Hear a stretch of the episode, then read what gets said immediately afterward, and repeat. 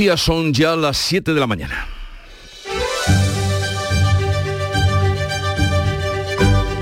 En Canal Sur Radio, La mañana de Andalucía con Jesús Vigorra.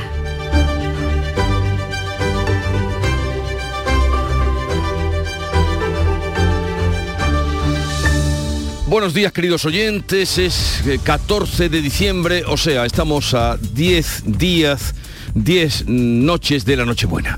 La borrasca Efraín deja más de 400 incidencias menores en Andalucía. Dos hombres han resultado heridos en San Fernando. 500 alumnos de un colegio de Aracena están siguiendo las clases de forma telemática. La carretera entre Moguer y Mazagón está cortada y también eh, graves desperfectos tiene el caminito del Rey tan solicitado, tan visitado en Málaga. Los embalses han ganado 125 hectómetros cúbicos en una semana y rozan el 25 5% de su capacidad de forma general. El Supremo, cambiamos de tema, vuelve a retrasar la demolición del Algarrobico, aunque no depende de él directamente. El alto tribunal rechaza el recurso de Greenpeace y avala la decisión del Tribunal Superior de Justicia de esperar hasta que el Ayuntamiento de Carboneras declare los terrenos como zona no urbanizable. El Gobierno y la Junta plantean ayudas a la flota pesquera mediterránea tras el fracaso del acuerdo pesquero. Bruselas reduce la faena de los pescadores andaluces en el Mediterráneo a menos de 150 días al año y el año tiene 365. También reduce eh, un 36% la cuota de la cigala para el arrastre del Golfo de Cádiz. El ministro de Luis Planas, que estaba en contra de esos acuerdos, así se expresaba. Tenemos también mecanismos compensatorios que ponemos en marcha, como hemos hecho con anterioridad, para suavizar las consecuencias económicas y sociales la Generalitat de Cataluña y Esquerra Republicana apuestan por convocar un nuevo referéndum por la independencia y el gobierno responde que no se celebrará en un intento de aplacar las críticas de los varones del PSOE. El más contundente ha sido en este sentido el castellano manchego Emiliano García Paje. Soy muy contrario a la decisión del gobierno. Insisto, muy contrario Ahora PSOE y Unidas Podemos buscan enmendar la ley del solo sí es sí con un párrafo en la exposición de motivos sin consecuencias en la aplicación de la norma. Tras la entrada en vigor de la norma, al menos 54 agresores sexuales se han beneficiado de las penas menores y 12 han sido puestos en libertad. Primero de los dos días de luto, el de hoy por la muerte del bebé de Manzanilla en Huelva, el pequeño Daniel, de 22 meses, no pudo superar los daños que le causó el haber estado sin oxígeno en el interior del vehículo con su abuelo que murió durante 16 horas. Los 27 países de la Unión Europea, divididos, se emplazan a otro Consejo de Energía el próximo lunes para tratar de fijar un tope al precio del gas. Alemania y Holanda bloquean el tope al precio del gas, mientras que Estados Unidos confirma el éxito de su ensayo para producir energía por fusión nuclear de manera inagotable, un hito que quedará en los libros de la historia, según la secretaria de Energía de Estados Unidos, Jennifer Granholm. Es la primera vez que se hace en un laboratorio, en cualquier lugar del mundo, un hito que nos acerca significativamente a que la energía libre de carbono impulse nuestra sociedad. Y en cuanto al tiempo, sigue la lluvia, seguirá este miércoles con aviso naranja en Cádiz y amarillos en Málaga y Huelva. Sopla el viento fuerte en todo el litoral y las máximas van a seguir sin cambios o en ligero descenso.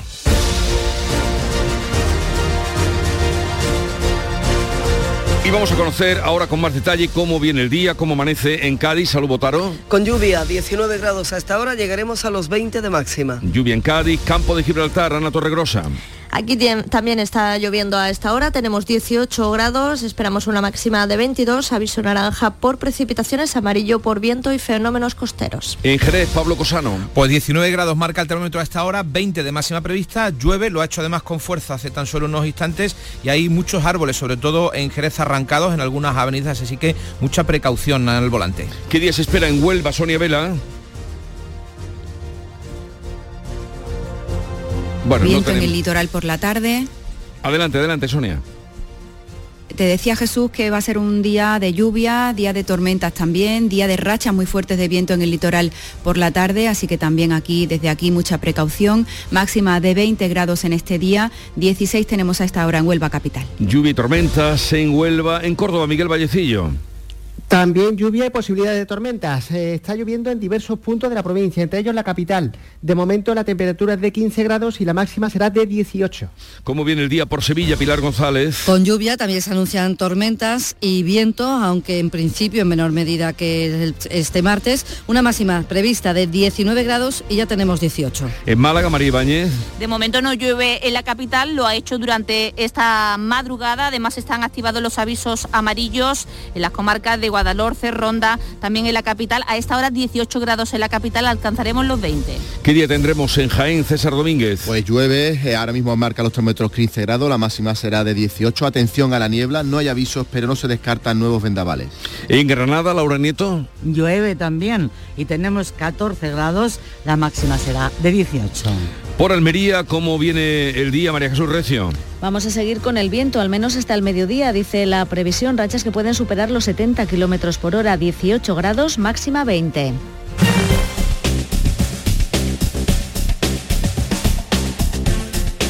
Para conocer el estado de las carreteras vamos a conectar con la DGT, como hacemos cada día. Nos atiende Alfonso Martínez. Buenos días. Buenos días. Hasta ahora en la red de carreteras de Andalucía les vamos a pedir tengan precaución en la provincia de Málaga, ya que hay tráfico lento en la 355 en Monda hasta Ogen en sentido creciente del kilometraje. Además, también van a encontrar dificultades en Almería, en la 7 en Viator en sentido Cádiz. En el resto de la red vial de Andalucía, afortunadamente, se circula con total normalidad. Siete, siete minutos de la mañana. Somos la generación más inclusiva y diversa de toda la historia. Compartámoslo, gritémoslo, démoslo todo, sintámonos orgullosos. Pero sobre todo, aprovechémoslo. Si nos dejan, tenemos la oportunidad de crear una sociedad en la que todos seamos protagonistas. Tú también. Grupo Social 11. Generación Inclusión. Robbie Williams, el icono más internacional del pop británico, llega a Mare Nostrum Fuengirola el próximo 15 de junio. Robbie Williams, disfruta de la leyenda en directo. Entradas ya a la venta en entradas.com y en marenostrumfuengirola.com.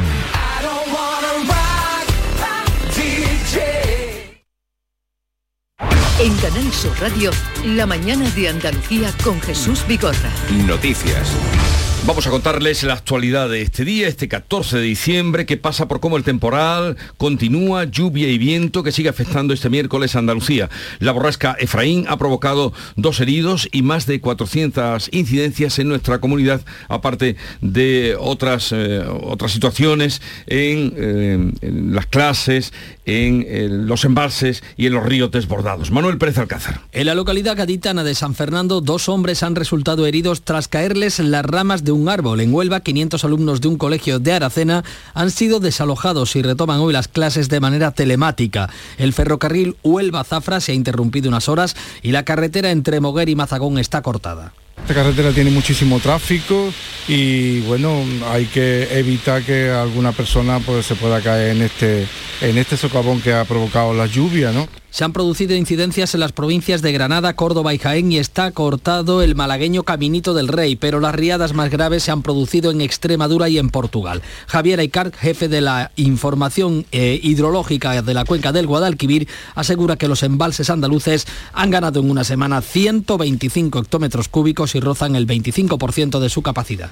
Desde hace una semana para acá ya se están produciendo escorrentías y se están produciendo, por tanto, aportación a los embalses que nos están haciendo recuperar una parte de la capacidad de, de los mismos. Datos que alivian pero que no evitan que Andalucía vaya a cerrar el año más seco de la última década. La sequía marca el informe de medio ambiente de 2022 de la Junta. En Almuñécar hay convocada hoy una manifestación para reclamar soluciones de emergencia frente a la sequía que padecen los campos. La Guardia Civil ha localizado en Sierra Nevada dos cadáveres eh, de dos mujeres con signos de congelación. Ana Giraldez. Se trata de dos mujeres de nacionalidad húngara de 55 y 57 años. Los cuerpos han sido localizados en las proximidades del albergue universitario en la olla de la Mora. Se baraja que pudieran estar haciendo senderismo cuando la sorprendió una nevada el fin de semana, de modo que se desorientaran y murieran por hipotermia. Este será el primero, hoy miércoles, de los dos días de luto en el municipio nubense de Manzanilla por la muerte del niño de 22 meses hallado en estado crítico en el coche de su abuelo, con quien había desaparecido un día antes. Paco Ramón. Daniel no ha podido superar finalmente los daños que le causó el haber estado sin oxígeno en el interior del vehículo casi 16 horas. El abuelo de Daniel falleció, lo confirma la autopsia, por una bajada de azúcar. Cristóbal Castillo, Carrillo perdón, es el alcalde de Manzanilla y cuenta cómo vive el pueblo estos momentos. Es un impacto muy fuerte, no por la población de Manzanilla, sino todas. Y ya estamos a la espera, no esperábamos este desenlace, pero desgraciadamente ha pasado.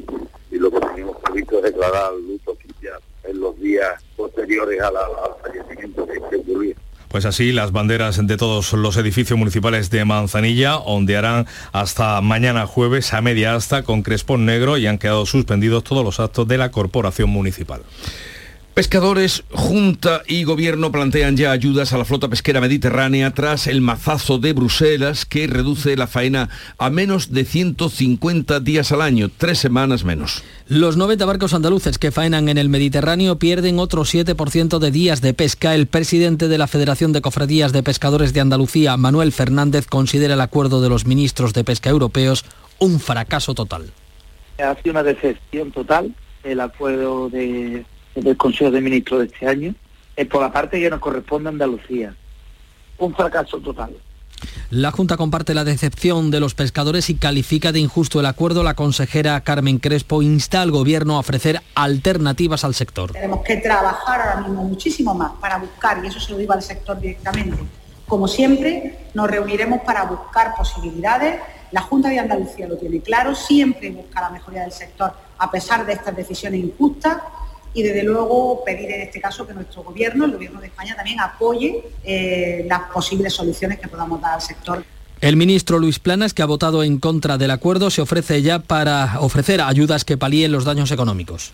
Tenemos también mecanismos compensatorios que ponemos en marcha, como hemos hecho con anterioridad, para suavizar, si me permiten esta expresión, las consecuencias económicas y sociales de una medida que desde el punto de vista de sostenibilidad, y quiero subrayarlo, nos parece inadecuada.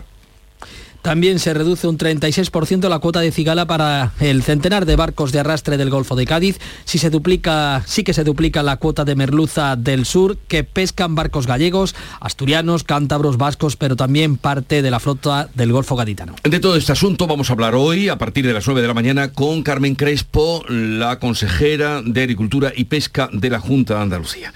La demolición del Hotel Algarrobico, ese icono del desarrollismo en el litoral español, tendrá que seguir esperando hasta que el Ayuntamiento de Carboneras declare los terrenos no urbanizables. El Tribunal Supremo ha rechazado ahora el recurso de Greenpeace. El Supremo avala la sentencia del Tribunal Superior de Justicia de Andalucía y desestima el recurso de la Asociación Ecologista. La demolición sigue dependiendo de la declaración de suelo no urbanizable del Ayuntamiento de Carboneras, que espera conocer el fallo del Supremo. El alcalde de Carboneras ya fue reprendido por el Tribunal Superior de Justicia de Andalucía por retrasar esta decisión. La Junta asegura que tiene recursos suficientes para la demolición y la gestión de los residuos. El portavoz Ramón Fernández Pacheco asegura que el Ejecutivo respeta las sentencias y que habrá tiempo para ejecutarlas. Respetar los procesos judiciales. Ahora que ha salido esa nueva sentencia, insisto, tendremos que analizarla, tendremos que ver en qué se traduce y en cualquier caso lo que sí tenemos que dejar claro es que eh, la Junta de Andalucía cuenta con la capacidad financiera suficiente para poder eh, cumplir. Ningún juez va a decir, eh, demuélase el algarrobico mañana. La Comisión de Justicia del Congreso aprueba la reforma del delito de sedición y de malversación. Tormenta en el seno del PSOE después de que Esquerra Republicana de Cataluña haya anunciado su intención de convocar un nuevo referéndum de independencia. La Cámara va a aprobar mañana de manera urgente esa reforma, lo va a hacer en un pleno extraordinario, mientras la Generalitat de Cataluña asegura que va a llevar el referéndum a la mesa de diálogo con el gobierno de Pedro Sánchez y está convencido que al final se celebrará la consulta. El líder de Esquerra, Oriol Junqueras, no descarta convocar la consulta incluso sin pactarla con el gobierno. Esquerra Republicana defensa totes les vies democràtiques, totes. També la unilateral? Totes les vies que permeten que la ciutadania voti i decideixi sobre el seu futur votant, és evident que és una via democràtica. El gobierno repite que la sedición y la malversación, las reformas que ha llevado a cabo, facilita esa convivencia en Cataluña. Pero la ministra portavoz, Isabel Rodríguez, replica a Esquerra que no va a haber referéndum. La agenda eh, política de Esquerra Republicana es la suya. Y lo que sí tengo que decirles con absoluta claridad es que su agenda es contraria a la Constitución y por tanto no se va a celebrar en nuestro país ningún referéndum. En medio de estos dos eslabones de la cadena, la reforma legal y la convocatoria de referéndum, la apuesta por una convocatoria de referéndum, el líder de los socialistas castellano machegos y presidente de la Junta de esta comunidad ha sido contundente con lo ofrecido por el gobierno, por la respuesta de esa reforma legal. Emiliano García Paje. Soy muy contrario a la decisión del gobierno. Insisto, muy contrario. Ni considero que sea tolerable pactar con los delincuentes su propia condena. Hoy el primer secretario de los socialistas catalanes, Salvador Illa, admite en una entrevista en el Confidencial que sí habrá consulta a los catalanes, aunque niega que vayan a apoyar un referéndum de autodeterminación. La Junta lamenta que la reforma, la Junta de Andalucía, lamenta que la reforma del Código Penal beneficia a los líderes independentistas y si se suma al PP en la petición de un adelanto electoral. El presidente del Consejo General del Poder Judicial retrasa el pleno que pidió el bloque conservador para elegir los magistrados al Tribunal Constitucional antes de que el Gobierno rebaje la mayoría necesaria. Rafael Mozo ha retrasado el pleno extraordinario que el viernes pidieron los vocales del sector conservador para intentar consensuar los nombres de los dos magistrados para el Tribunal Constitucional antes de que la reforma del gobierno rebaje las mayorías para la elección. El bloque progresista se resiste a consensuar los candidatos a la espera de que la reforma que introduce el gobierno les permita elegir los aspirantes sin tener que contar con el bloque conservador. La medida incluida en la reforma del Código Penal que suprime el delito de sedición ha sido considerada ilícita por los letrados del Congreso. Después de todas las polémicas que ha traído la ley del solo si es sí, el Gobierno incluye ahora en el preámbulo de exposiciones del Código Penal un párrafo para tratar de enmendar la ley del solo sí es sí, que está provocando una cascada de rebajas de condenas a agresores sexuales. PSOE y Unidas Podemos acuerdan un párrafo que refleja que las leyes más beneficiosas no suponen rebajas de pena siempre que éstas sean imposibles, imponibles también con la nueva legislación. El portavoz socialista Pachi López lanza el mensaje a los jueces. Es recordarles, oiga, que no tienen por qué producir las sentencias que están produciendo porque el Código Penal les permite mantener las condenas que ya tenían los agresores, los violadores, el texto que eh, se incluye en el preámbulo no forma parte de los artículos aplicables lo, de lo que se denomina parte dispositiva. Lo ha explicado el portavoz del PNV, socio parlamentario del Gobierno y jurista Aitor Esteban. Lo que digo es lo que cualquier jurista le podría decir, que la exposición de motivos puede informar de los motivos, etcétera, etcétera. Pero si se quiere hacer una normativa transitoria, y algo que sea, digamos, ley aplicable, eso tiene que ir en la parte normativa, no, no en la parte de la exposición de motivos. La portavoz del PP, Cuga Gamarra, pide una reforma de la ley. Los tribunales lo único que hacen es aplicar las leyes que se aprueban en esta Cámara. Y si una ley que se ha aprobado en esta Cámara está generando un perjuicio a la sociedad, lo que tiene que hacer esta Cámara es rectificar y legislar bien.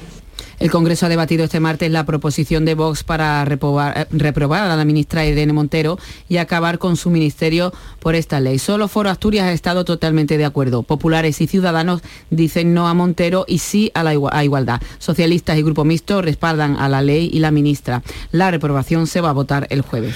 El Consejo de Ministros ha aprobado la ley de familias que recoge días de permiso en el trabajo para cuidar de los convivientes o para atender a los hijos. Son cinco días de permiso al año para cuidar de convivientes como abuelos, nietos o hermanos y cuatro para acompañar a un familiar al médico. Además, prevé ocho semanas de permiso durante los primeros ocho años de los hijos para así conciliar también en vacaciones. La ministra Ione Belarra explique que la ley equipara a todas las familias. Como saben, esta norma va a establecer una equiparación entre las familias monomarentales y las prestaciones que ya reciben las familias numerosas.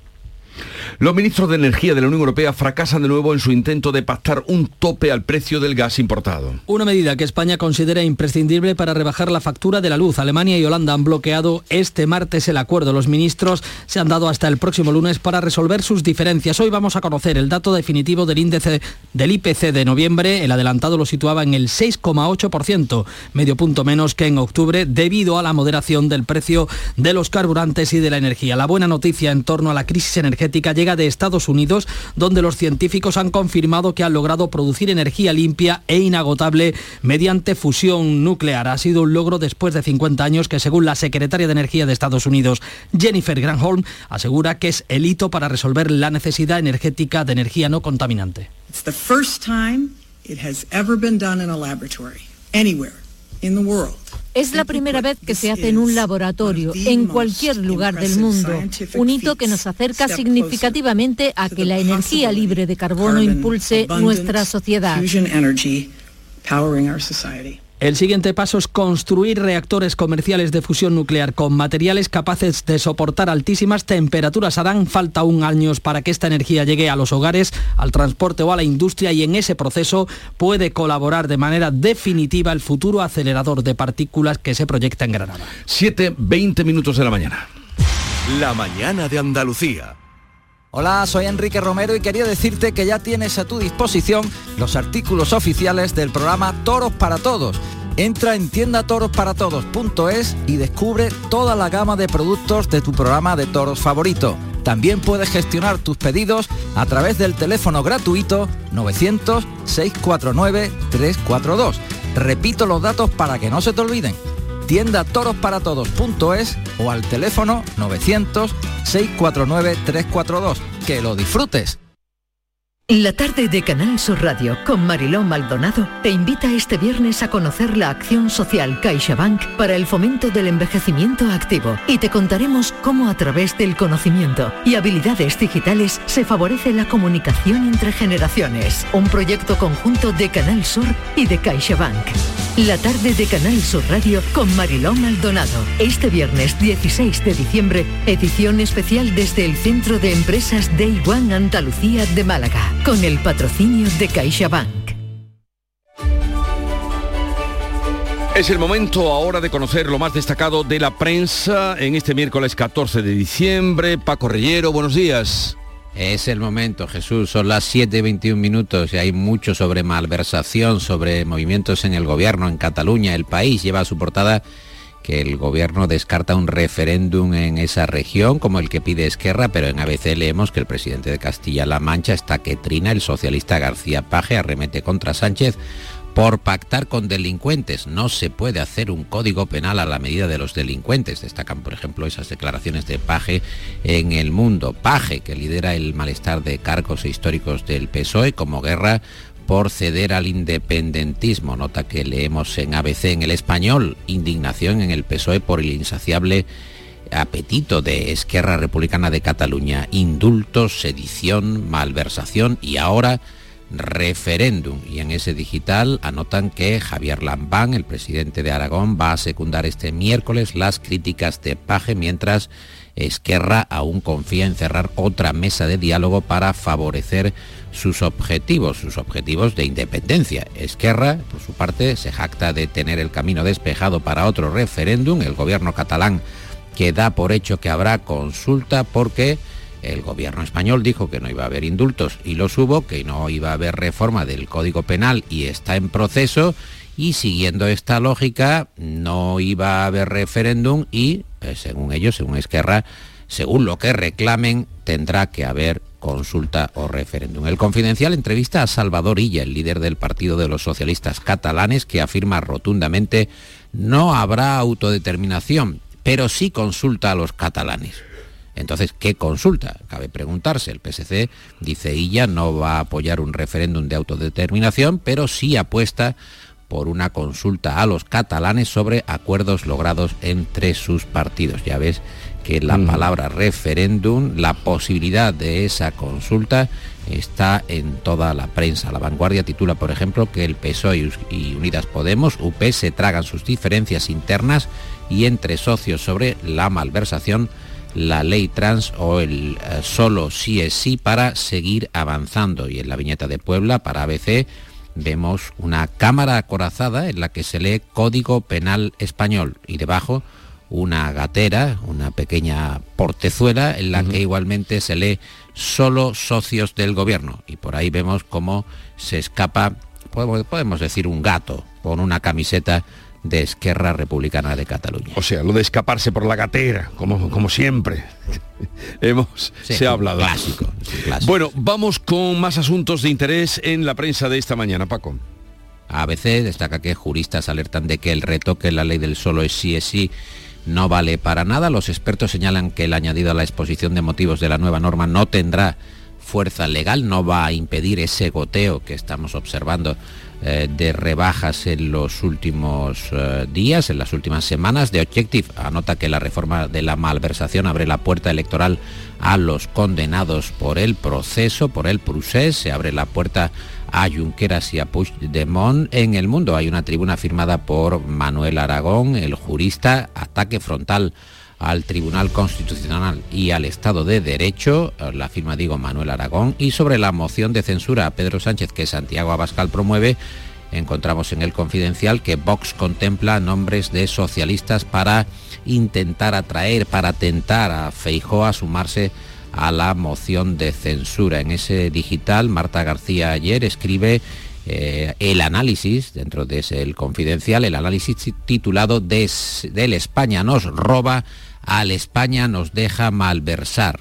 Eh, respecto a la malversación, es la portada del mundo, donde también encontramos que Anticorrupción alerta de que una revisión en cascada de penas está al caer. En el diario.es destacan en su portada España logra un ahorro récord con el tope al gas, mientras los precios de la electricidad se descontrolan en Europa y en ese digital también apuntan que el marido de la alcaldesa de Marbella le donó propiedades tras recibir el chivatazo de que era investigado. Prensa andaluza, Jesús, en el día de Córdoba, el temporal de lluvia que deja 80 incidencias en Córdoba, en el sur de Málaga, la vivienda nueva se encarece 135.000 euros en seis años. Asunto también este de la subida de la vivienda que destaca la opinión de Málaga. En el diario de Sevilla, el tranvía se atasca en Nervión, hay problemas con el tunelado. En ABC de Sevilla, apuntan a que Espadas pierde las primarias de cara a las municipales con algunos de sus candidatos en Andalucía, en torno al PSOE andaluz. En Huelva Información lo venimos comentando, fallece el bebé de Manzanilla cinco días después de que su abuelo y el Tribunal eh, Supremo deja al Ayuntamiento de Carboneras el derribo del Algarrobico. Ahí es nada, lo que le deja. Y ya está por aquí Nuria Gaciño para hablarnos de deporte. Buenos días. Muy buenos días. Ahora es el momento de Agrupa. Con la financiación Agrupa de Cajamar puedes unir tus préstamos y créditos en un solo pago y tomar así el control de tus gastos. Ahora es el momento de organizar tus finanzas y planificar nuevos proyectos. Nosotros te ayudamos. Consulta en nuestra web apartado financiación. Financiación otorgada por GCC Consumo, Cajamar Consumo. Cajamar, distintos desde siempre.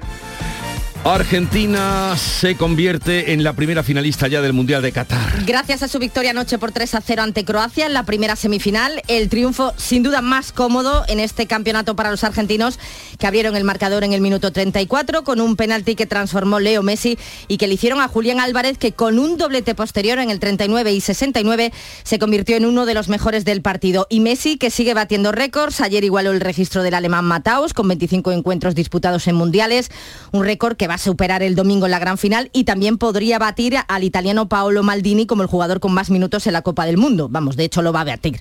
Además, desde ayer ya es el máximo goleador argentino en los mundiales. Enfrente el croata Luka Modric, que fue despedido con una gran ovación incluso por parte de la afición albiceleste. El madridista se quejó del penalti y le ha deseado, eso sí, la victoria a Messi en la final del domingo, una final que será o bien ante Marruecos o bien ante Francia. Ambas selecciones disputan esta tarde a las 8 la otra semifinal del Mundial. Y pendientes estamos de Isco en el Sevilla y de Lucas Pérez en el Cádiz. En el Sevilla aseguran que Isco se retiró minutos después de haber comenzado el último entrenamiento por problemas en el tobillo, pero de todos he sabido que la situación no es la mejor tras el incidente protagonizado la semana pasada con el director deportivo Monchi. El malagueño parece ser el primero en una lista de descartes para este mercado de invierno. Y de nuevo suena el nombre de Lucas Pérez para marcharse del Cádiz al Deportivo de La Coruña, algo que solo va a suceder si llega una oferta elevada.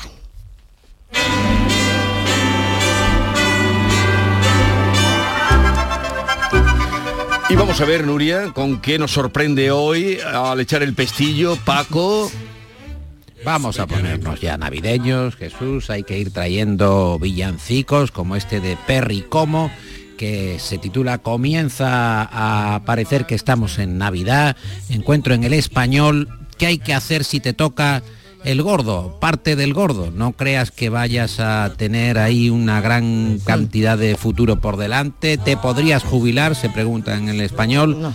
Y hay consultas, ¿qué harías con un premio de 400.000 euros? Para empezar, Hacienda se lleva un pico y al final lo mejor es que seas cauteloso, dicen en este informe, 2.000 euros al mes, te van a durar aproximadamente unos 12, 13 años, así que ojo con lanzar las campanas al vuelo, vamos a y salir en la televisión bebiendo a morro en la botella. Por favor, no. Un poquito de Por glamour. favor, no. El día de la lotería es el día del disparate total. Todo el mundo bebiendo a morro en la, en la botella. Pero hay que, hay que perder la cabeza de vez en cuando. Eso, eso es saludable. Pero no la educación. Es verdad que la estampa, Exacto, la estampa es lamentable, pero hay que perder la cabeza de vez en cuando. Ya digo.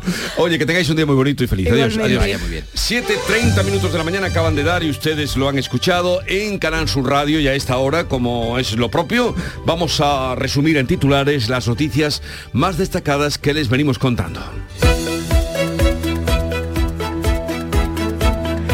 La borrasca Efraín deja más de 400 incidencias menores en Andalucía. Dos hombres han resultado heridos en San Fernando. 500 alumnos de un colegio de Aracena siguen hoy las clases de forma telemática. La carretera entre Moguer y Mazagón está cortada, también el Caminito del Rey en Málaga. En positivo, los embalses han ganado un 125 hectómetros cúbicos en una semana. El Supremo vuelve a dejar en el aire la demolición del Algarrobico. El alto tribunal rechaza el recurso de Greenpeace y avala la decisión del Tribunal Superior de Justicia de Andalucía de esperar hasta que el Ayuntamiento de Carboneras declare los terrenos no urbanizables. El Gobierno y la Junta plantean ayudas a la flota pesquera mediterránea tras el fracaso del acuerdo pesquero en, Bru- en Bruselas. Bruselas reduce la faena de los pescadores andaluces en el Mediterráneo a menos de 150 días al año. También reduce un 36% la cuota de cigala para el arrastre del Golfo de Cádiz.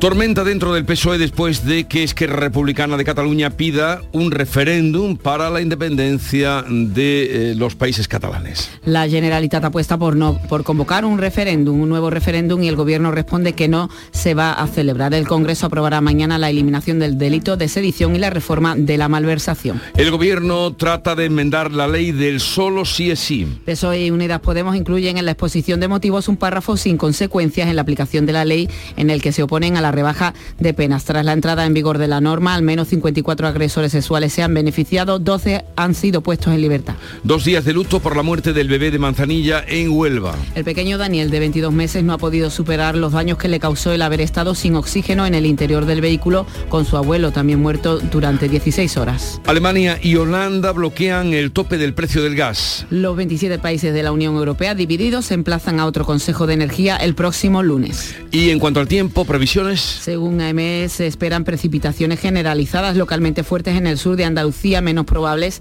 en las provincias orientales, las temperaturas mínimas en descenso, los vientos del oeste o suroeste fuertes, con rachas muy fuertes en el litoral y en las zonas altas. En un momento estamos con las claves económicas que nos trae como cada día Paco Vocero. En Navidad todos deseamos lo mejor para los nuestros. Desde 1953, la Logroñesa me ofrece el mejor mazapán. Un sabor único, artesano y tradicional. Pero como no solo de mazapán vive el hombre, ahora también tienen turrón blando y torta imperial. Mazapanes de Montoro la Logroñesa. La Navidad en su mesa. Asegurarte en Montepío es muy diferente a hacerlo en otras compañías. Es como formar parte de una gran familia que lleva cuidando de los suyos más de 100 años. Descubre nuestras soluciones en salud, decesos, jurídico, retirada de carnet y mucho más, siempre a los mejores precios. Visita montepíoconductores.com. Montepío lo tiene cubierto. Las claves económicas con Paco Vocero. Paco, buenos días. Buenos días Jesús, ¿qué tal? Eh, Atentos, estamos a las claves de hoy. Cuéntanos. Pues mira, hoy tenemos entre varias cosas dos grandes focos de atención. Uno del que llevamos hablando varios días y con especial importancia para inversores en mercado y para el euro, como es la cita de la Reserva Federal que tendrá lugar hoy esta tarde a las 8 para subir los tipos en Estados Unidos. Y otro, la publicación del dato definitiva de inflación de noviembre, que cerrará las subidas de pensiones e ingreso mínimo vital. Recordemos que la subida aplicada hasta la confirmación mm. que, que, conozcamos hoy es del 8,45% para las pensiones contributivas y para el ingreso mínimo vital y el 15% para las pensiones no contributivas a partir del 1 de enero. Pues no parece que debiera ser mucha variación de un dato del dato que tú me das al dato definitivo, ¿no? En principio no, el 6,8% del índice general de la inflación anticipada y el 6,3% de la subyacente no deberían de tener variaciones, pero hasta que no lo confirme el INE, ahora a las 9 no podemos asegurarlo. Ayer, por ejemplo, Alemania confirmó su dato anticipado del 10% en noviembre y hoy también se va a conocer el confirmado del Reino Unido, que fue del 11,1%. Muy bien, pues veremos este resultado final y qué más cosas tenemos hoy. Pues mira, como decía, para cerrar el foco, la cita de Estados Unidos. Ayer su dato de IPC de noviembre fue mejor de lo esperado. Llegó al 7,1% cuando se esperaba un 7,3, 7,4. Y reconfirmó las apuestas de que la subida de tipo de esta tarde solo será de medio punto. La verdad es que los últimos datos de inflación en las principales economías están siendo menos malos de lo esperado. Y esa es una de las razones de la leve mejora en el pesimismo económico a ambos lados del Atlántico.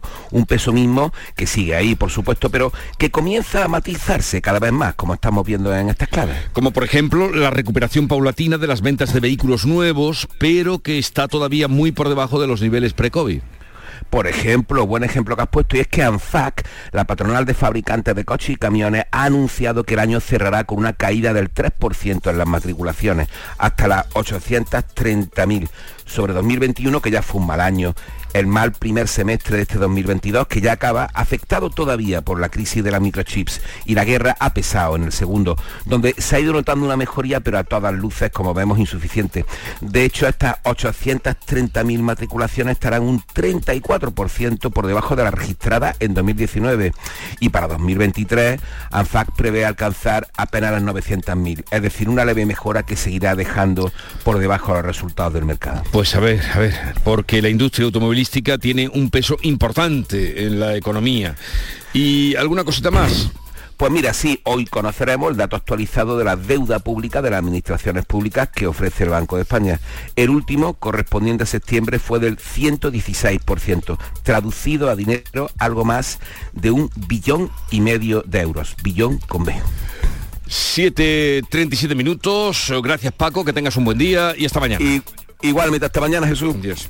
Frutos secos Reyes, mucho más que pipas. Disfruta con nuestra deliciosa variedad de frutos secos, snacks y golosinas en los más de 35.000 puntos de venta que tenemos en Andalucía o en frutosecorreyes.es. Ah, y ahora con tu pedido a partir de 20 euros, te lo llevamos a casa gratis. Frutos secos Reyes, tus frutos secos de siempre. En Canal Sur Radio, por tu salud, responde siempre a tus dudas. Hola. Hoy hablamos de una enfermedad más frecuente de lo que pueda parecer y sin embargo menos diagnosticada. Se trata del lipedema. Hablamos de un exceso de grasa que se concentra sobre todo en las piernas y que afecta especialmente a las mujeres. Los detalles de esta enfermedad aprovechando la reunión de pacientes y especialistas con ellos y nosotros en directo. Envíanos tus consultas desde ya en una nota de voz al 616 135 135 por tu salud. Desde las 6 de la tarde con Enrique Jesús Moreno. Más Andalucía. Más Canal Sur Radio.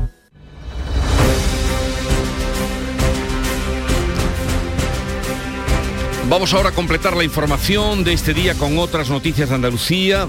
Paro de seis horas y manifestación en Almuñécar. Convocan las asociaciones Agua para el Campo y Verde Seco y Jate. Piden soluciones de emergencia por la sequía. Laura Nieto. En el municipio hay multitud de pozos secos y un nivel de salinización del acuífero alarmante. Desde las asociaciones señalan que pese a las lluvias de los últimos días no pueden bajar la guardia. Critican que la Junta de Andalucía les haya marginado a alejarles fuera de los decretos de sequía frente a las millonarias inversiones en Málaga y Almería y que no hayan previsto ni un solo euro para los proyectos de la red secundaria que deben conectar las canalizaciones con las tuberías de riego. La manifestación partirá en unos minutos a las 8 de la mañana de la carrera de la Concepción de Almuñécar y concluirá en la Plaza de la Constitución. Qué madrugadores son, desde luego. La gente del campo suele madrugar. La pérdida de olfato es una de las secuelas que deja el COVID, ya bien lo saben. El Hospital Reina Sofía de Córdoba ha puesto en marcha una consulta para rehabilitar y recuperar el olfato ante la creciente demanda Miguel Vallecillo de 140 pacientes con pérdida de olfato han pasado ya por la consulta de patología del olfato del Hospital Reina Sofía desde que se creó en septiembre del 2021. Si no existen patologías orgánicas como por ejemplo una obstrucción, se utiliza como técnica diagnóstica una olfatometría, pudiéndose rehabilitar el olfato estimulando las neuronas olfativas. Ya se ha podido comprobar que los pacientes mejoran mediante la estimulación diaria de 10 a 15 minutos con distintos olores, aunque al principio, eso sí, no se suelen percibir. Nueva agresión a un profesional sanitario en Almería, esta vez ha sido en Berja, a una médica de 32 años por parte de un adolescente de tan solo 17 años y su madre descontentos con el diagnóstico. María Jesús Recio se ha convertido en la cuarta víctima de agresión por parte de pacientes o sus familiares en esta zona de la provincia. La profesional fue objeto de amenazas por parte de un adolescente de 17 años y de la madre de ella, descontentas con la atención que habían prestado a su hermana de 7 años. La agresión se produjo después de que la médica estuviera atendiendo durante dos horas a pacientes fuera del centro de salud. A su vuelta volvió a los pacientes con cita y les dijo que la niña no tenía problemas urgentes y tenían que ir a su médico de cabecera. Después llegaron los insultos y las agresiones. La médica sufrió una crisis de ansiedad. Desde luego estamos siempre de parte de los profesionales sanitarios que no se merecen este trato. La compañía Renault levantará el ERTE en la factoría de Sevilla el próximo 1 de enero. Cuéntanos, Pilar González. La empresa se lo ha confirmado así a los sindicatos. Retira el ERTE tres meses antes de lo previsto porque hay una nueva organización del trabajo, teniendo en cuenta que van a realizar todas las cajas de velocidad de los coches híbridos. Desde Comisiones Obreras en Renault, Miguel Castro ha explicado que esto ha sido tras una negociación que finalmente ha dado sus frutos. La empresa hace semanas nos presentó una nueva organización, el ERTE no tenía sentido y la empresa nos anuncia que el 1 de enero de 2023 el ERTE en Sevilla se quita. En la factoría sevillana trabajan mil personas. El puerto de Tarifa ha sido incluido en la comisión, por la Comisión Europea, en la red de transeuropea de transporte. Reconocen así su volumen de tráfico de pasajeros intercontinentales Europa-África, que en el último año alcanzó la cifra de 1.600.000 pasajeros. Ana Torregrosa. La incorporación del puerto de Tarifa en la red transeuropea de transporte supone, entre otras cosas, que las inversiones en infraestructuras para conectar la dársena más meridional de Europa tendrán acceso a fondos europeos. Esta inclusión en esta red reconoce la importancia estratégica del puerto tarifeño por su relación con Marruecos. El año pasado, por el puerto de Tarifa, pasaron, como decías, 1.600.000 pasajeros en sus líneas con Tánger. Cádiz será la sede del tercer Congreso Internacional de Cruceros en 2023. Salud, votaron. Se ha anunciado en Sevilla durante la Asamblea de la Asociación para la Promoción del Turismo de Cruceros en Andalucía y así reaccionaba la presidenta de la Autoridad Portuaria, Teófila Martínez. Es para nosotros es una gran noticia porque el año que viene, sin ir más lejos, el número de escalas que tenemos reservadas ya en este momento son de 374 escalas. Este año hemos vuelto al mismo número de escalas que en el año 2019, o sea, 200, 313. La fecha el 19 y el 20 de octubre del año que viene. El semáforo de Chiquito de la Calzada en Málaga se adapta ahora al tiempo navideño y cantará villancicos. María Ibáñez. Entre cortina y cortina. Así suena Jesús el semáforo ornamental de Chiquito, felicitando la Navidad con su peculiar gracejo. La adaptación la han realizado los profesores y alumnos de las escuelas del Ave María. Le hemos metido audios de villancicos que Chiquito solía cantar en su, en sus galas. Y además de esa forma desordenada que él, con sus frases, sus coletillas. El hecho de que Chiquito felicita la Navidad con su viva voz y cuente y cante villancico, yo creo que es un paso muy importante en el homenaje a esa gran figura malagueña. Recordamos que ese eh, semáforo ornamental está en la confluencia de las calles Tomás Echevarría con Antonio Soler en la barriada de Welling. No pelearse, por favor que todo está arreglado, que está la cosa muy mal, muy mal. El cantante Manuel Carrasco ha anunciado un segundo concierto en Sevilla después de agotar en media hora en media hora las entradas del primero que será en el Estadio de la Cartuja el 2 de junio. La nueva actuación será al día siguiente, el día 3, es el comienzo de la gira Corazón y Flecha, con la que va a iniciar en el mismo lugar donde cerró la anterior gira y en donde reunió, uh, recordarán ustedes, cerca de 75.000 personas. Porque no vuelve, su mano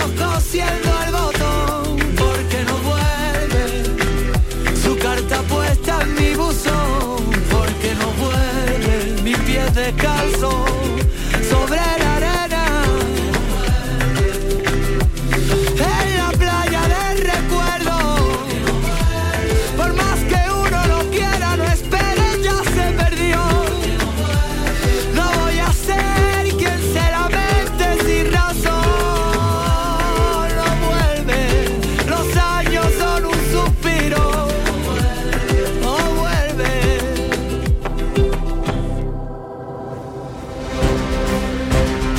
de música en la mañana.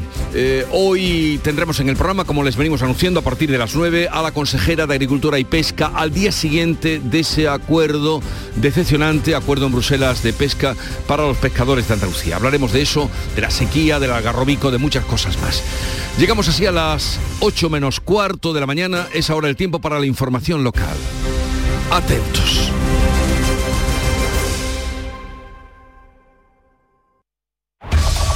En la mañana de Andalucía de Canal Sur Radio, las noticias de Sevilla. Con Pilar González.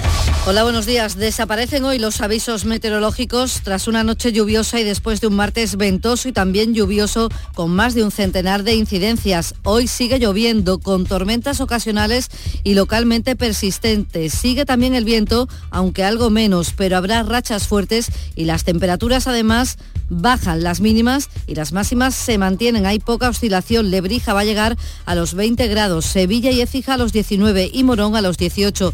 A esta hora tenemos ya 17 grados en la capital y la DGT pide precaución al volante. De hecho, a esta hora lo más destacado son las retenciones de dos kilómetros en el puente del Centenario en ambos sentidos y cinco en la entrada a Sevilla por la autovía de Huelva. En el interior de la ciudad, el tráfico es intenso en las avenidas de acceso. Si necesitas un electrodoméstico, ¿por qué pagar de más en grandes superficies? Ven y paga de menos en Tiendas El Golpecito. Tus primeras marcas al mejor precio y una selección de productos con pequeños daños estéticos con descuento adicional y tres años de garantía. Tiendas El Golpecito. Ahorra hasta el 50% en tus electrodomésticos. 954-100-193 y tiendaselgolpecito.es. ¿Sabías que Solarrica es para todos los públicos? Ven, aprovecha las ofertas de este mes y compra como un profesional. Envíos gratis a partir de 50 euros. Estamos en el Polígono Industrial Aeropuerto y en solarrica.com. Compra sin salir de casa. Las noticias de Sevilla. Canal Sur Radio. El temporal de viento y lluvia que nos afecta ha generado en las últimas horas 120 incidencias, sobre todo en la capital, donde los bomberos han tenido que intervenir en un edificio de la Plaza de la Magdalena, en el centro, por el desprendimiento de una pieza de la fachada sobre el toldo de una cafetería. También se ha derribado un árbol en la jefatura de la policía de Blas Infante. Se han caído ramas en otras avenidas como Ramón Carande o Luis Montoto. Un panorama que se repetía también en localidades como en Los Palacios, Constantina, Araal, Tomares, Carmona o Palomares del Río. La borrasca que nos afecta deja, por tanto, lo estamos notando, lluvia, viento y altas temperaturas. Sin embargo, mañana comienza a cambiar, según explica el meteorólogo de Canal Sur, Manuel Mejías, cuando la borrasca se acerque más a la península, el viento girará de sureste a noreste y se producirá este cambio. Jueves y viernes son los días de, de, muerte de la borrasca, de desaparición de la borrasca. Jueves y viernes son días en los que lloverá algo. El viento dejará de ser noticia ya el jueves, el viernes las lluvias serán residuales y una vez que desaparezca la borrasca todo parece indicar que un débil, pequeñito anticiclón se instalará durante el fin de semana Hoy de momento un día parecido al de ayer con menos intensidad. El agua embalsada en todos los pantanos de la cuenca del Guadalquivir ha subido un 1% en una semana. Los de nuestra provincia están al 37% de su capacidad y los de Masesa, que abastecen a la capital y a 11 municipios, al 40%. Se han ganado tres meses para consumo humano. Por ello el alcalde de Sevilla, Antonio Muñoz, descarta cambios en la alerta. Es buena el agua, pero no suficiente. Por tanto, seguirá la alerta por sequía. Es verdad que es satisfactorio, por así decirlo, la lluvia caída en los últimos días, pero tiene que seguir, tiene que seguir lloviendo y por tanto nos vamos a rectificar y yo aprovecho la ocasión para seguir haciendo un llamamiento para el ahorro, que es la mejor arma que podemos utilizar en estos momentos. Más asuntos. La Junta ha firmado convenios con los ayuntamientos de Sevilla de Dos Hermanas para planes turísticos de grandes ciudades con una inversión de 5 millones de euros para cada municipio. Y el puerto de Sevilla ha recibido este año 70 cruceros turísticos, incluidos yates y megayates, pero llegan en primavera y en otoño. Ahora se trabaja, dice el presidente de la autoridad portuaria, Rafael Carmona, para que también vengan en invierno. A nosotros nos gustaría aumentar y que vinieran con más recurrencia y además estamos consiguiendo también que estos cruceros vengan también en temporadas que antes no lo hacían. Hemos tenido un crucero recientemente, el último que estuvo aquí en Sevilla fue en la Zamara, en la Zamara Pursuit. Y después de dos décadas de espera, hoy se inician los trabajos que van a permitir reabrir al público en febrero el antiguo convento de Santa Clara. Este espacio, declarado bien de interés cultural, está siendo rehabilitado por el ayuntamiento con fondos europeos. Las obras se van a ejecutar en distintas fases. Se centran ahora en la portada, compás y patio para permitir el acceso. El arquitecto Pablo Millán ha explicado a Canal Sur Radio cómo se trabaja a partir de un escáner en 3D. Se digitaliza a partir de, de drones y bueno y tecnología aplicada a fotografía y aunque tengamos que ir mil veces al conjunto patrimonial de Santa Clara para revisar materiales y para revisar algunas de las muchas patologías que tiene el edificio, pero eso sí que nos da la posibilidad de llevarnos una documentación muy muy precisa al estudio. Y hablando de obras, dice hoy el diario de Sevilla que las que se están haciendo para el tranvía en el cruce de Ramón y Cajal están atascadas porque no se ha podido hacer todavía el túnel previsto. 7 de la mañana y 50 minutos. ¿Vas a salir en la cabalgata de Reyes? Ven a Juguetes Velando, empresa dedicada exclusivamente a la venta de caramelos, balones y juguetes para cabalgatas de Reyes Magos a precios inmejorables. Llámanos al 622 20 27 81 o ven a visitarnos a nuestra nave en Camas, Polígono Industrial Los Girasoles. Regala ilusión con Juguetes Velando. ¿Quieres comprar al mejor precio? Escucha, en Muebla y Nervión estamos de liquidación por cierre. Artículos de calidad con hasta el 80% de descuento. Sofás, colchones, muebles y artículos de decoración. Solo hasta el 30 de diciembre. Más información en el 955-184027 o en mueblaiCony.com. Últimos días. Date prisa, que se acaban. En Canal Sur Radio, las noticias de Sevilla. En laboral les contamos que la compañía Renault levantará el ERTE en la factoría de Sevilla el próximo 1 de enero, tres meses antes de lo previsto, porque hay una nueva organización del trabajo teniendo en cuenta que se van a realizar allí todas las cajas de velocidades de los coches híbridos. Desde Comisiones Obreras en Renault, Miguel Castro ha explicado que esto ha sido fruto de una negociación que finalmente ha dado resultado. La empresa hace semanas nos presentó una nueva organización donde Comisión Obrera le demostró, entregando un dossier al efecto, que el ERTE no tenía sentido. Se le ha vuelto a entregar ese documento en una reunión que hemos tenido en Valladolid y la empresa nos anuncia que el 1 de enero de 2023 el ERTE en Sevilla se quita. Y segunda jornada de movilizaciones de los trabajadores de Airbus en las plantas sevillanas de San Pablo y Tablada piden subida salarial y Sevilla refuerza su posicionamiento internacional en el sector aeroespacial porque ha sido elegida mm, para que asuma la capitalidad europea del espacio en 2024. El alcalde de Sevilla espera que las críticas en torno a la elección de Sevilla como sede de la Agencia Espacial Española no empañen el logro de la ciudad y en una entrevista en Canal Sur, Radio, en Canal Sur Televisión, Antonio Muñoz ha dicho que sobre las elecciones municipales de mayo no cree que los actuales debates políticos influyan en los resultados porque subraya en los próximos comicios se vota más la gestión de los ayuntamientos.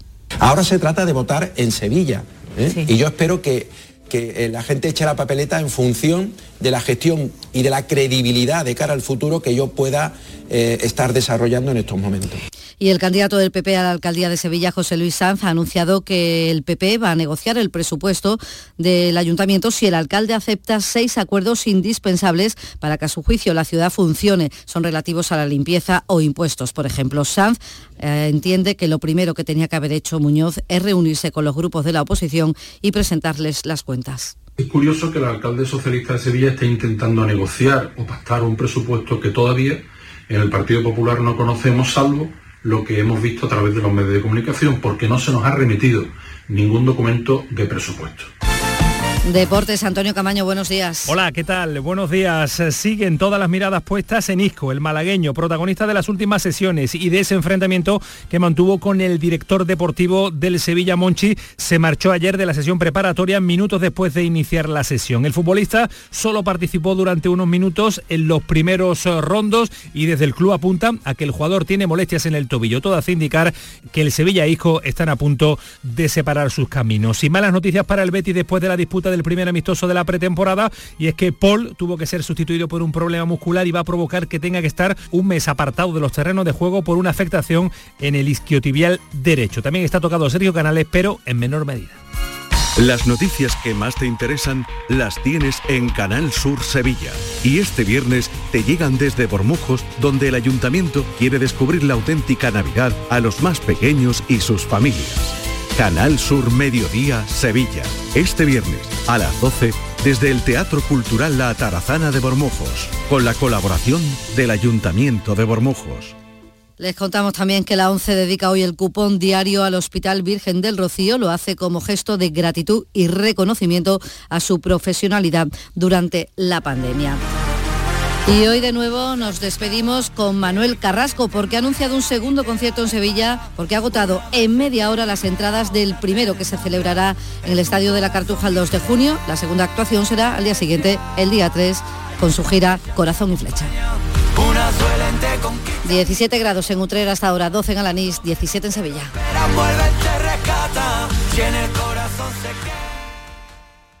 Escuchas La mañana de Andalucía con Jesús Vigorra. Canal Sur Radio. Aquadeus, el agua mineral natural de Sierra Nevada, patrocinador de la Federación Andaluza de Triatlón, les ofrece la información deportiva. 8 menos 5 de la mañana, Nuria Gaciño, buenos días. Hola, ¿qué tal? Muy buenos días. Y Messi se abrió paso en la historia y ya tiene su final en un mundial. Cómodo y gran triunfo de Argentina ante Croacia en la primera semifinal del Mundial de Qatar. Esta vez los argentinos pudieron disfrutar de una amplia y plácida victoria por 3 a 0, lo que permite que Messi y compañía alcancen una nueva final mundialista. Se tomaron anoche la revancha de la derrota de hace cuatro años en Rusia ante la actual subcampeona del mundo y el domingo disputarán, por tanto, su sexta final en un campeonato del mundo. Abría el marcador la albiceleste en el minuto 34 con un penalti que se encargaba de transformar Leo Messi, penalti que le hizo el portero croata Livakovic a Julián Álvarez y que fue protestado por los croatas. De hecho, al término del partido Modric aseguraba no entender ese penalti al jugador del Manchester City que está siendo desde luego una de las sensaciones del torneo. Prueba de ello es que hizo los dos goles posteriores de Argentina en el 39 y en el minuto 69. Este último a pase de Leo Messi que está insuperable y eso que no es el Messi de su mejor época. Estoy disfrutando muchísimo de que llegamos a este mundial, eh, más allá de que nos tocó empezar perdiendo, como dijimos en su momento, estábamos confiados en este grupo, lo iba a sacar adelante. Le pedimos a la gente que, que confíe porque, porque sabíamos lo que somos y, y este grupo es una locura. Y, y bueno, lo hicimos, lo hicimos, vamos a jugar una final más. Una vez más Argentina está en una final de- del mundo y, y bueno, a, disfrutar de todo esto. Y sin estar al 100%, Messi sigue batiendo récords. Ayer igualó el registro del alemán Mataus con 25 encuentros disputados en mundiales, un récord que va a superar el domingo en la gran final. Y también eh, va a batir al italiano Maldini como el jugador con más minutos en la Copa del Mundo. Además, desde ayer ya es el máximo goleador argentino en los mundiales y como la cosa va de récords, Leo Scaloni se ha convertido en el primer seleccionador de Argentina que llega a una final de la Copa América y a la final de un mundial. Scaloni que se considera un privilegiado. Intento no emocionarme. Es muy difícil. Yo creo que estoy en el, lugar soñado para cualquier argentino. Y todos actuarían de la manera que, que, que actúo yo. Nosotros, cuando jugás para tu selección y representar a tu país, es imposible no, no hacer lo que hacen estos chicos. Es emocionante y después se puede ganar, se puede perder, pero, la verdad que es emocionante y lo de la gente también. Al final va todo de la mano. Que disfruten y ya pensaremos en el, en el domingo. Argentina conocerá hoy a su rival del domingo, que saldrá de la otra semifinal a las 8, Marruecos frente a la actual campeona, Francia. Mientras que los galos intentarán repetir cuatro años después, los marroquíes pretenden seguir haciendo historia, colándose por primera vez en una final mundialista. Scaloni no tiene preferencias. ¿Y a quién prefiero para la final? No, no, no. La verdad que no, nunca fui de buscar eh, rival, el que toque tocará, los dos merecen estar ahí. La verdad que son dos grandes selecciones y bueno, estaremos viendo quién, quién es el rival. Pues a ver qué da de sí el partido de esta noche, la segunda semifinal, de donde saldrá o bien Marruecos o bien Francia, el otro finalista. Pues mientras el Mundial va dando ya sus últimos coletazos, aquí los clubes se esmeran por mejorar sus plantillas para lo que queda de temporada, aprovechando el mercado de invierno, pero de momento poco movimiento hay. En el Sevilla todo apunta a que Isco será uno de los primeros en la lista de descartes, pero puede que el asunto no sea tan sencillo. El malagueño se retiró minutos después de haber comenzado el último entrenamiento por problemas en el tobillo, según aseguran desde el club de Nervión, pero de todos he sabido que la situación no es la mejor tras ese incidente protagonizado la semana pasada con el director deportivo Monchi, algo que podría acelerar su salida. La que se ve complicada a día de hoy es una posible salida de Lucas Pérez del Cádiz. Se vuelve a insistir desde Coruña en este refuerzo para el Deportivo, pero en el club cadista tienen muy claro que si el delantero gallego se marcha, será por una elevada oferta. En el Betis, Paul estará de baja al menos un mes por sus problemas en el isquio derecho y en el Almería, Kaiki se ha entrenado al margen de sus compañeros. Y hablando de lesionados, el peor parado ha sido el pívot brasileño del Covirán Granada, Cristiano Felicio, que estará alrededor de cuatro meses de baja. Tendría que pasar incluso por el quirófano. Aquadeus, ahora más cerca de ti, procedente del manantial Sierra Nevada, un agua excepcional en sabor, de mineralización débil que nace en tu región. Aquadeus Sierra Nevada es ideal para hidratar a toda la familia y no olvides tirar tu botella al contenedor amarillo. Aquadeus, fuente de vida, ahora también en Andalucía.